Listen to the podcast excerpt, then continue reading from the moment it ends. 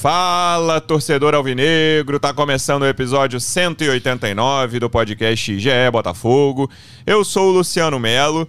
Depois do jogo mais decepcionante desse Campeonato Brasileiro, do Botafogo até agora, acho até que já houve atuações piores em termos de atuação, de desempenho, mas certamente foi o jogo mais decepcionante. O Botafogo tomou uma virada do Goiás, que é candidato ao rebaixamento, faz até um campeonato muito decente até agora, sob o comando do Jair Ventura mas é candidato ao rebaixamento. O Botafogo chega ali ao gol no fim do primeiro tempo e leva uma virada muito frustrante ali. Você viu o clima no Newton Santos muito claramente mostrando isso.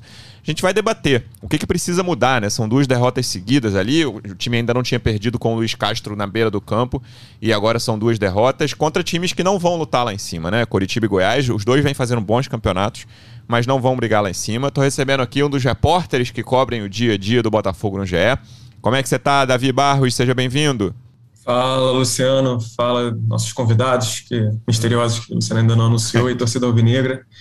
É, pois é, Lu, foi um jogo decepcionante mesmo. Eu, eu achei até que o Botafogo, em alguns momentos, mostrava algumas, é, algumas qualidades assim no, no, jogo, mas que perder de virada para o Goiás em casa é, machuca, né? incomoda, e isso acham que a, a torcida proteste e reclame com razão. Porém, acredito que tem algumas, algumas questões ali que a gente consegue ver que, que tem alguma evolução. Mas perder, justamente, perder em casa, jogo casa cheia, mais quase 30 mil torcedores, então fica esse gostinho de. Pô, dava para ser, dava ser melhor, sabe? Então, vamos ver como é que vai ser esses próximos. Como é que vão ser esses próximos jogos, né? Veremos. Nosso segundo convidado, representante do Botafogo no projeto A Voz da Torcida, do canal Setor Visitante no YouTube.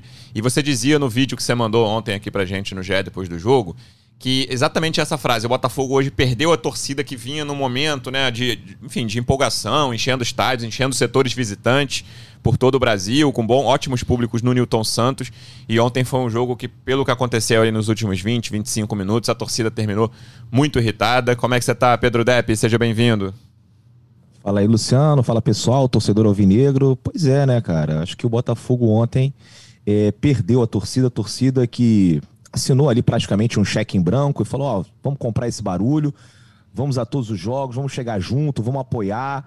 Né, teve esse, essa derrota para o Coxa que, mesmo após né, o juiz apitar o final da partida, o torcedor foi para a chuva, cantou, comemorou, mas a derrota de ontem é aquela que né, o, o, torcedor não admite, né? São muitas pancadas em casa. Tem a primeira contra o Corinthians, a gente entende, é o primeiro jogo. Aí depois tem aquele empate frustrante com o Juventude, beleza, faz parte. Aí, é porque assim, o roteiro da partida, se, se fosse assim, 0 a 0 e tomasse um gol no contra-ataque do Goiás 1 a 0 beleza. Sim. Né? Ia ser uma coisa horrível, mas é o jogo do Goiás. Agora, como foi tomar uma virada do Goiás, com todo o respeito ao Goiás, mas é o estilo de jogo do Goiás e é o elenco do Goiás. Então, assim, para mim é inadmissível. Se você faz 1 a 0 no, no Goiás, você acaba fazendo o segundo e o terceiro e não tomando a virada, Luciano.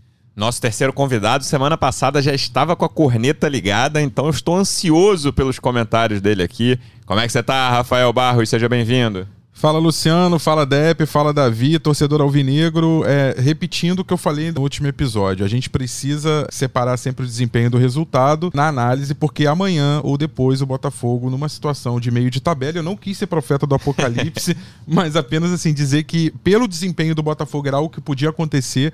É, Botafogo está a dois pontos da zona do rebaixamento e está a cinco do líder. Inverteu praticamente a situação, né? Era o três do líder e cinco da zona do rebaixamento. Ou seja, o campeonato está equilibrado e o Botafogo vai oscilar. Agora o pêndulo está oscilando para baixo também a gente não pode ser o, o, o, arauto da catástrofe aqui. A gente vai ter que saber separar as coisas. Quando você tem dois elementos químicos com densidade diferente, você deixa um tempo para que o mais pesado decante. E acho que a gente tem que saber aqui, é, metaforicamente falando, fazer uma, um processo de, de, de decantar o que aconteceu no, no Newton Santos. Senão a gente vai achar que está tudo errado ontem, porque perdeu e que tava tudo certo lá atrás quando tava ganhando, quando tava em quinto lugar. Nenhuma coisa nem outra. Eu acho que o nosso trabalho aqui, um, um, um dos mais difíceis, por causa do, do, espírito que o torcedor tá hoje, como o Depp falou, você lembrou bem, é, perdemos o torcedor, né? É, mas assim, um, dos trabalhos mais difíceis nossos hoje nessa análise é saber decantar, saber olhar o jogo e analisar, olha, isso aqui funcionou, isso aqui não funcionou, o trabalho do Luiz Castro nesse ponto tá funcionando, naquele não está. Só para terminar, título de curiosidade. Manda. Vamos lá. Estatísticas do jogo. Eu não vou te falar quem ganhou e quem perdeu. 61% para um time, 39% para o outro de posse de bola. É, finalizações, 16 para um time e 11 para o outro. Finalizações em gol, 5 para um time e 4 para o outro. Escanteios, 3 para um time e 2 para o outro. Todo que teve mais foi o Botafogo. Todo que teve mais foi o Botafogo. Davi, vamos então começar essa decantação comentada pelo Rafa, falando de, das últimas três atuações. Vamos falar de desempenho. Eu acho até que dá pra gente dizer que o Botafogo foi melhorando. Tudo bem que o, o piso do América Mineiro era muito baixo, né? Eu achei que foi, uhum. jogou um pouquinho melhor contra o Coritiba e jogou um pouquinho melhor contra o Goiás. Agora, o que uhum. foi mais frustrante ontem, voltando a, a, falar especificamente de ontem, na minha opinião, e aí quero ver a opinião de vocês, é, foi a forma como levou os gols. Assim, cara, o segundo gol, especificamente, é algo que me irrita, porque quando o, o Canu vai desembestado ali, perde a bola, e o, o Patrick, uhum. né, os dois perdem a bola, os dois falham. No momento que o cara do Goiás tá com a bola no meio campo, e assim, eu, eu tava na redação vendo o jogo, cantei aqui, não é porque eu entendo muito de futebol, não é, não é isso, assim, era uma jogada muito cantada, ele vai abrir na esquerda, e se o cara da esquerda não fizer nenhuma burrice, ele vai dar no centroavante, e o centroavante vai entrar de cara, assim. É uma zaga, uma zaga completamente exposta, aberta, assim, uma, um sistema defensivo, né, muito além da, da zaga, você perdeu uma bola porque um zagueiro foi pra um lugar que ele não deveria, depois o volante perde uma bola, e aí, cara, o gol, assim, você tá a dois passes fáceis, o Goiás está a dois passes fáceis de fazer o gol, o atacante dele ficar na cara do, do gatito. E foi exatamente uhum. o que uhum. aconteceu. Então, vamos analisar primeiro o que, que você achou desse jogo e por que, que você acha que o Botafogo tomou dois gols tão bobos no segundo tempo. Eu tenho a impressão de que o Botafogo tomou esses dois gols bobos porque não conseguiu sair de forma organizada para o ataque. Para justamente para quando deveria matar o jogo, quando tinha que ter feito mais um segundo ou terceiro gol, que até o Depp falou também no, no vídeo da voz da torcida, o Botafogo eu acho que ele se desorganizou um pouco em campo. E aí você vê justamente o Canu saindo da, da defesa, o Oyama recuando, para não sei se para entrar como um, um, jogador, um elemento surpresa, sei lá. Mas eu acho que faltou essa, essa questão de, de sair de forma organizada. Isso é uma coisa que só com, com, com tempo, com, com treino, com, com jogo que se consegue.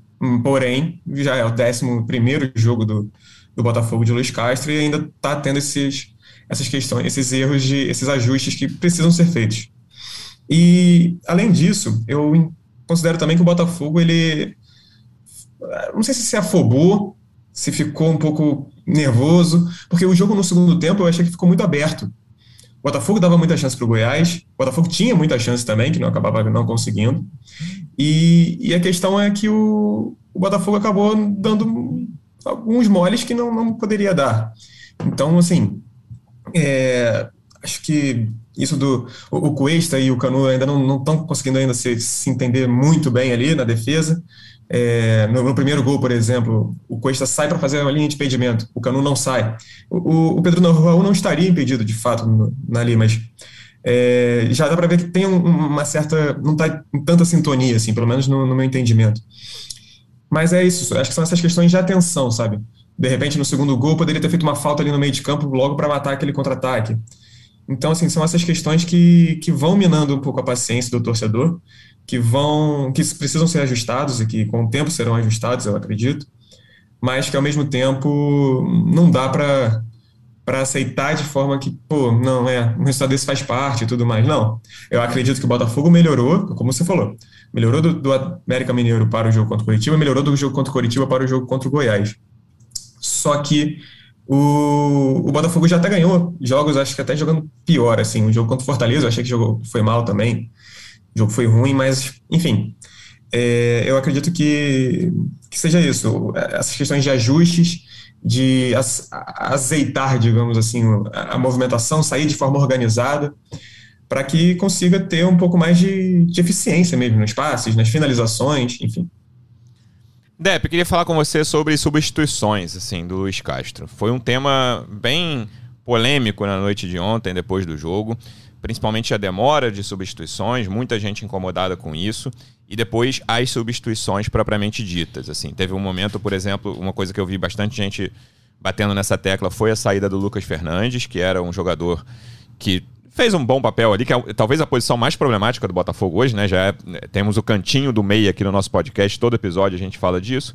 E acho que fez um, um jogo que ele deu Não sei se dinâmica é a palavra, assim, mas ele conseguiu participar bastante do jogo. Coisa que, por exemplo, o Tietchan eu achei que não participou. Eu vi muita gente batendo nessas teclas. A, a demora para tirar o Tietchan e a, a, a, tirada do Lucas Fernandes propriamente dita. O que, que você achou das substituições?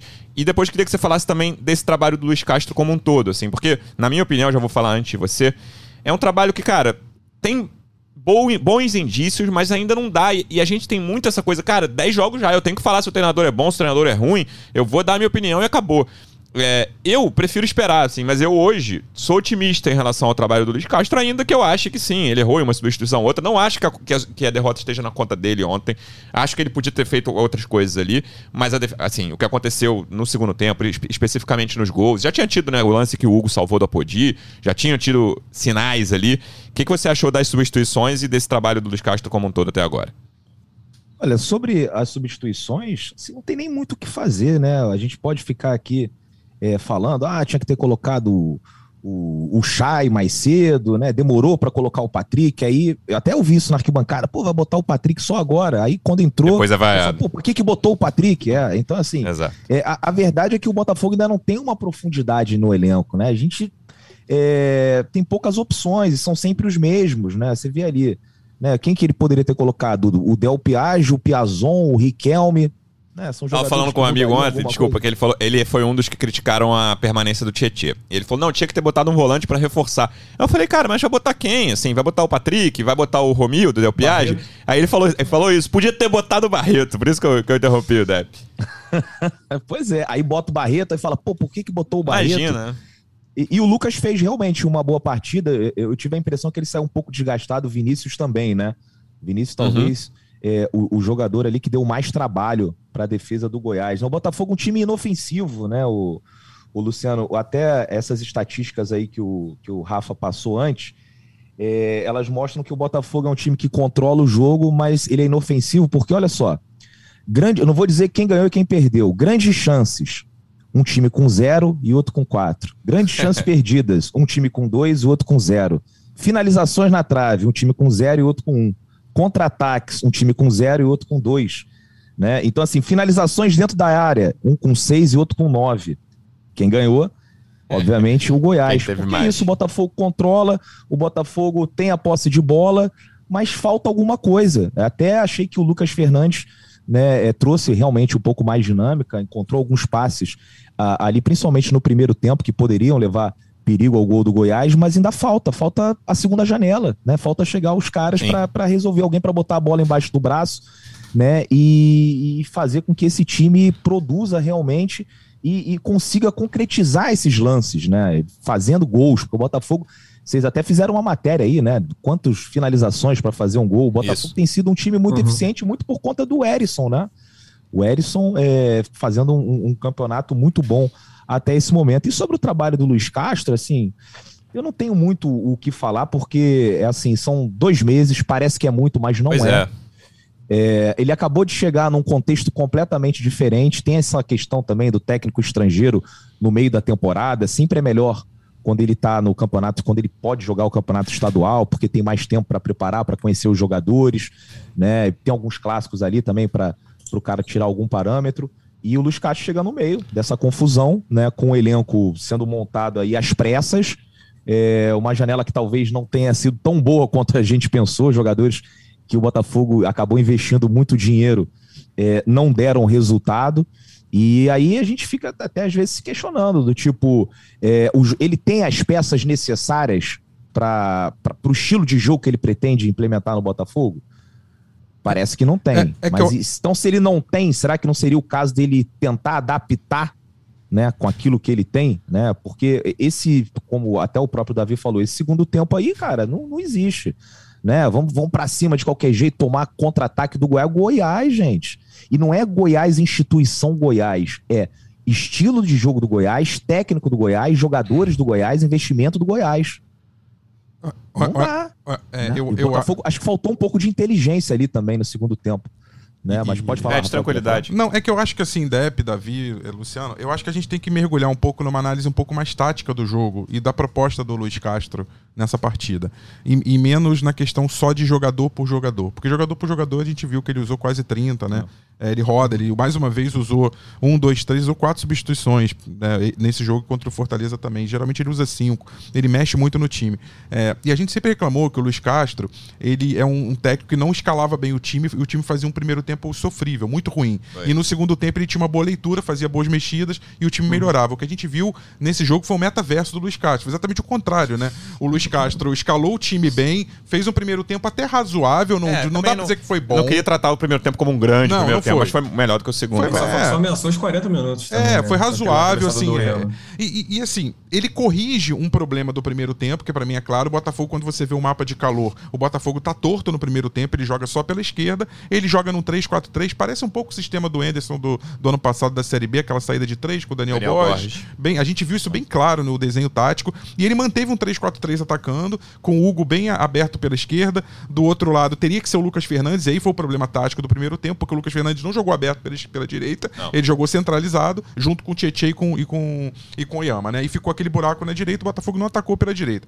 E aí ele provavelmente no vestiário co conversou, eu falo provavelmente que o Botafogo volta pro segundo tempo já atacando muito mais pela direita. E ele poderia ter resolvido tudo numa conversa e deixado para mexer no time conforme os jogadores fossem sentindo cansaço, ou, ou o Vinícius que se machucou, enfim, trocando peças semelhantes.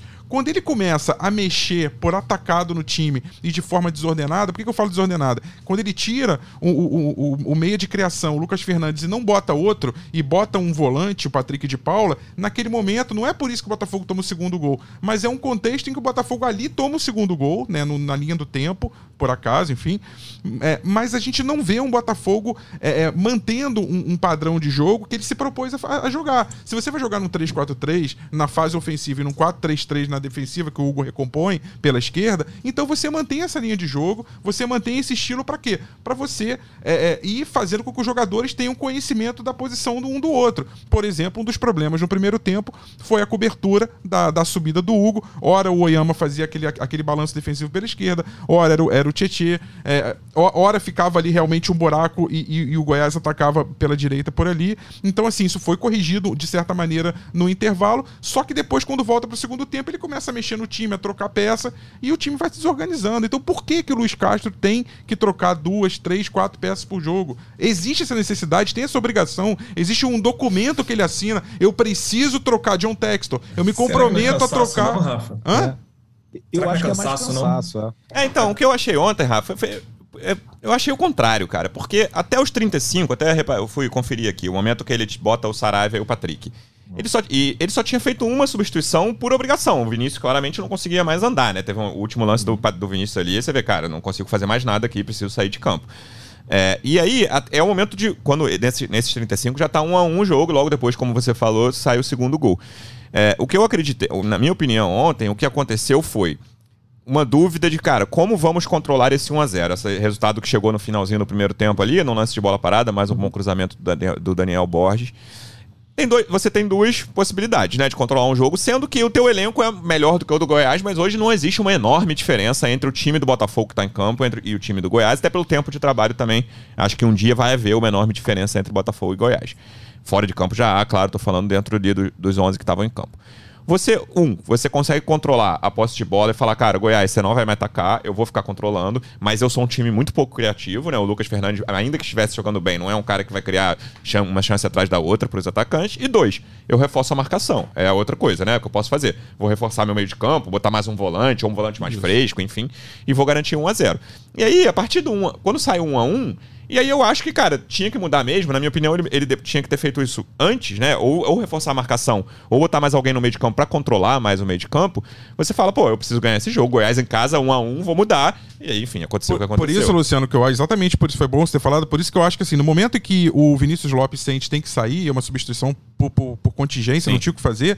Eu acho que ali era a chance de ele abrir mão de um conceito que ele não. É o único conceito que Concordo. ele não abriu mão até hoje, que é de jogar com uma linha de três na frente. Ele, ele ele, pode, de vez em quando, jogar com uma linha de dois atacantes. O Erisson é um cara que se movimenta muito. Por que não jogar com o Erisson e com o Vitor Sá apenas na frente e reforçar o meio? Isso eu concordo. E aí poderia ser com mais um volante, com o próprio Patrick naquele momento entrando, se ele quer tanto botar o Patrick, botasse ali, ou até colocando Shai. o Shai, botando dois armadores para prender mais a bola, para aumentar a posse, como você falou. E aí, quando ele opta por trocar um ponta pelo outro, inclusive um ponta que vem sendo questionado Jogando por mal. mais atuações nos últimos jogos, ele não abre mão de uma convicção e que nem era muito própria para aquele jogo, porque o Botafogo não estava atacando tanto o Goiás pelas pontas, Sim. porque o esquema do Jair Ventura, aquele ônibus que a gente conhece, que ele coloca, né, aquela marcação que ele faz de linha compacta, é, ele- ela tem que ser furada mais pelo meio mesmo, mais com, com, com bola vertical, com, com, com ultrapassagem. Então, assim, por que ele insistir numa convicção é, é, que naquele jogo não, não, vai, não tá funcionando? Já no primeiro tempo não funcionou tanto, né?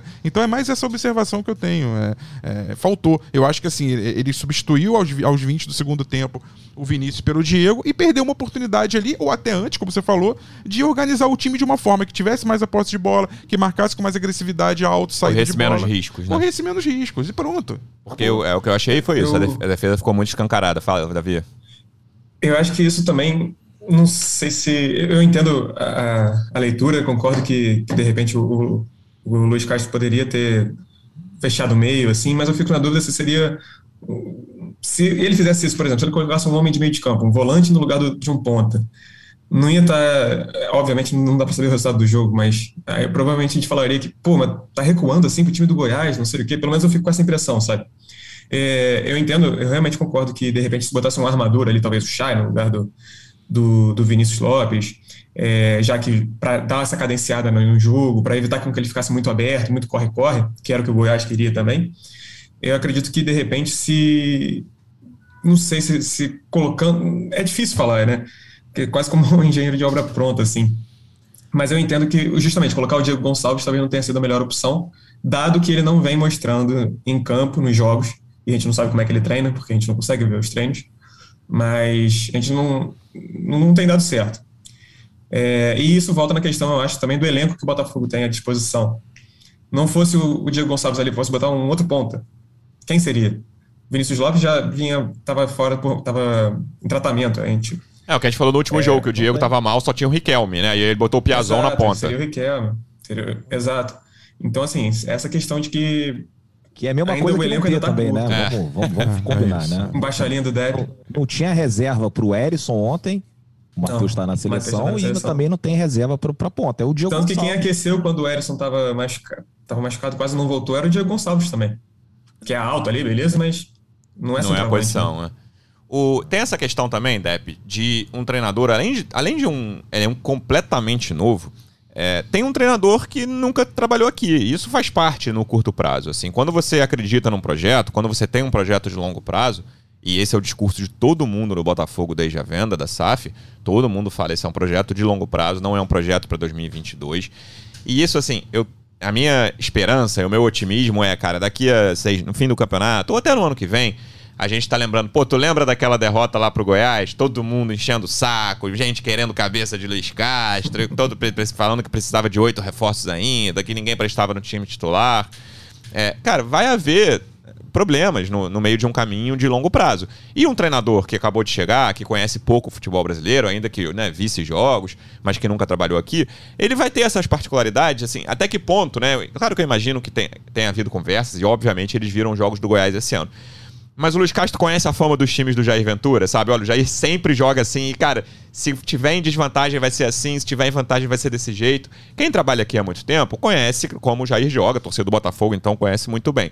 Mas tem essas peculiaridades que eu acho completamente normais. E, cara, se for pra contratar um técnico medíocre que conhece bem o futebol brasileiro, eu prefiro não contratar, sabe? Tem que, tem que haver esse- essa contratação, essa novidade, como foi a vinda do Luiz Castro, que pode funcionar no longo prazo, a gente não tem um veredito ainda, e no curto prazo vai haver problemas, não tem muito jeito.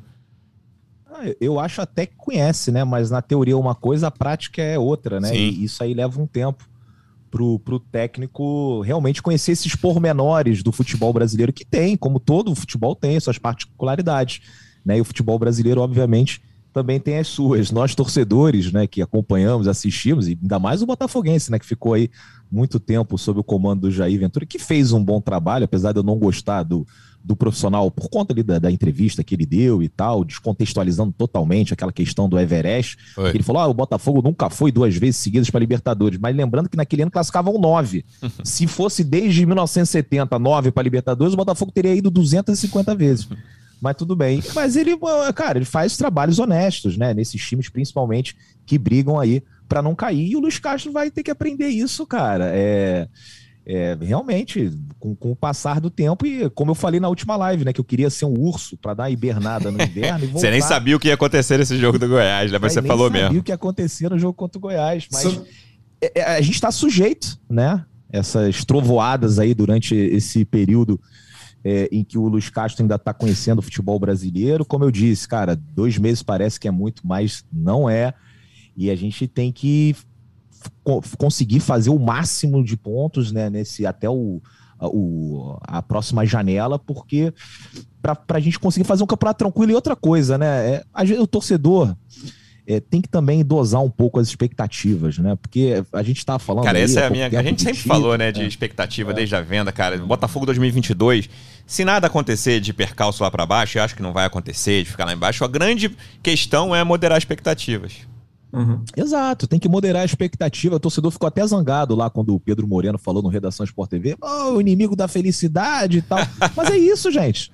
Né? É isso, porque falou depois, acho que de uma vitória do Botafogo. Sim. Então, assim, mas ele estava correto.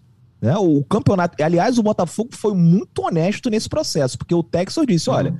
O primeiro passo é se estabilizar na primeira divisão e, de repente, conseguir uma vaga numa competição sul-americana, né? Pode ser é, numa sul-americana, obviamente, quem fica na primeira divisão é muito difícil, né? O Botafogo conseguiu essa proeza em 2019 ou 2018, mas é, todo mundo vai praticamente para a sul-americana e né, o, o uma pré-libertadores se, cara, sobrarem nove vagas, né? Assim, pô, aí beleza, aí você até pode conseguir. Então acho que o campeonato do Botafogo é esse e a gente vai uhum.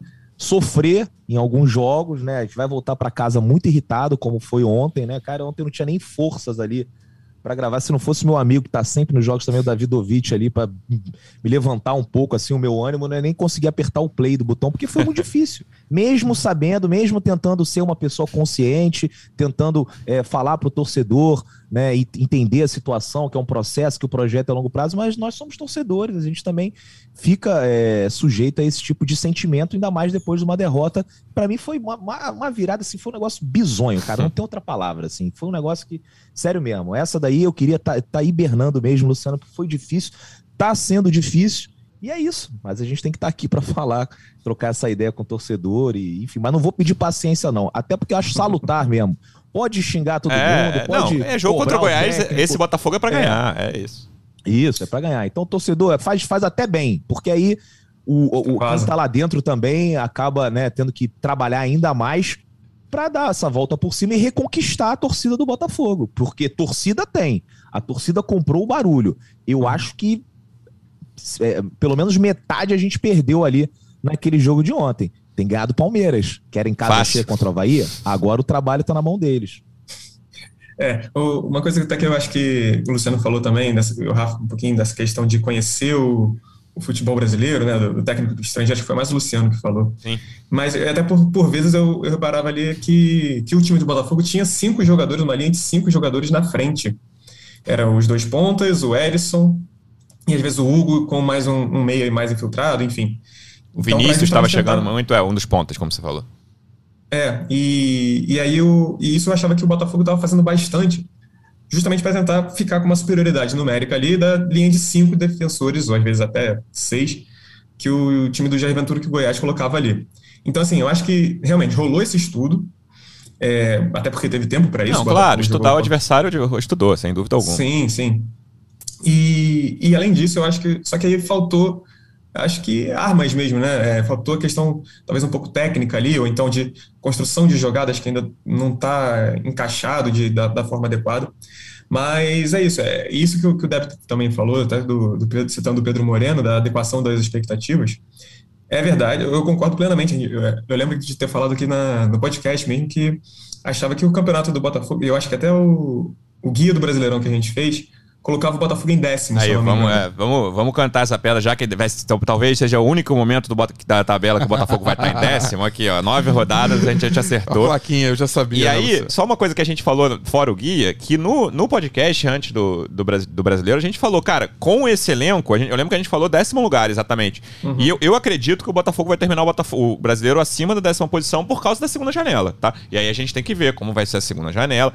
Mas esse Botafogo, hoje, tá na minha posição esperada, assim. E aí você falou do Pedro Moreno, eu lembro também que muito torcedor reclamou do Mansur quando ele falou que o Botafogo tava entregando mais resultado que desempenho. Aí parou de entregar resultado. Aí. Então, é, então mas, mas, parte, mas, quer ver, mas quer ver até nesse... Um então, e quer ver até uma coisa nesse sentido? A gente reclamava tanto do Luiz Castro, até brinquei, falei, e como o Depp falou que não é um urso, que ele quer ser um urso, eu falei, Luiz Castro não é um urso que dorme de jogo por outro. Ele, ele sim, acordou, ele, ele mudou o time, ele mexeu no time. E acho que uma mexida que a gente tem que louvar é que ele jogou o Hugo na esquerda, o Botafogo atacou pela esquerda, o Botafogo Rafa produziu. Barros pedia sempre pedia o, o Hugo, gente. Uma coisa revolucionária no futebol, um canhoto na lateral esquerda. Um revolucionário, eu pedi essa revolução, um canhoto na lateral esquerda. E olha aí, funcionou. Então, assim, cuidado, que eu falei de decantar isso. Não vão pegar esse jogo, jogar no lixo e falar deu tudo errado, não. Tem coisa que deu certo. Por exemplo, o Hugo na lateral Hugo. esquerda, que acho que o time agora o tá Lucas bem composto. Também. O Lucas também, ah, talvez precise de mais um armador, talvez precise pensar jogar no 4-4-2 de vez em quando, com o Chay do outro lado. Então, assim, tem coisas para acertar, mas tem caminhos que foram legais, que, que o jogo de ontem apontou também. É. é, eu tô curioso para ver esse jogo contra o Palmeiras, Depp. Tudo certo pra viagem de São Paulo. O torcedor do Botafogo já tinha, já tinha comprado bastante ingresso antes do jogo de ontem, né? Deve ter um bom público no setor visitante lá. É, acho que o melhor público aí nesses últimos anos. Né? Eu vi ontem teu post, é. A vez que eu entrei, é, eu entrei lá, o Botafogo já tinha. A torcida do Botafogo já tinha comprado mais de mil, né? E o nosso último grande público lá, pegando esses últimos cinco, seis anos, foi 2016, não, foi 2019 no Morumbi, 1151 botafoguenses, lembrando que o Palmeiras colocou à disposição do, da nossa torcida 1661 ingressos. Então ainda tem, né? Não sei se depois dessa derrota de ontem o pessoal vai esgotar, mas de qualquer forma vai ter uma torcida lá bem grande apoiando o Botafogo. Cara, é um jogo muito difícil esse ah, é, na, No papel é o jogo mais difícil do campeonato. Palmeiras fora de casa, para é mim, dos 38 Eu... é o mais difícil de todos eu, em 2018 ou 2019, acho que foi 2018, que 2019, se não me engano, a gente jogou no Pacaembu. Mas estava indo lá pro Allianz, aí eu falei, cara, e no Allianz é só derrota, só derrota, é muito difícil jogar lá. Aí eu fui, tava com um amigo meu, a gente parou em Aparecida, fomos lá, vimos a imagem da Santa. aí apareceu um cachorro, aí eu falei, nossa, olha isso, vai ganhar, é o sinal da vitória. O cachorro chegou lá, 2 a 0 Palmeiras, nem viu uma cor da bola.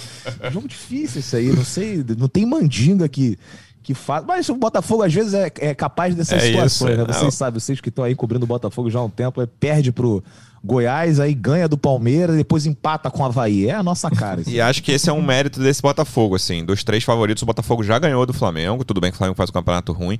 E acho que tem, assim, vai fazer jogo duro, cara. É, vai, já que virou né, quase a galera reclama quando a gente fala jogar de igual para igual, desde aquele Liverpool e Flamengo lá que os flamenguistas ficaram falando isso.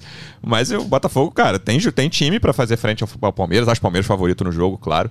E tô curioso para ver essas mudanças, que o Luiz, o Luiz Castro não hiberne até quinta-feira, tenho certeza de que não, não vai hibernar.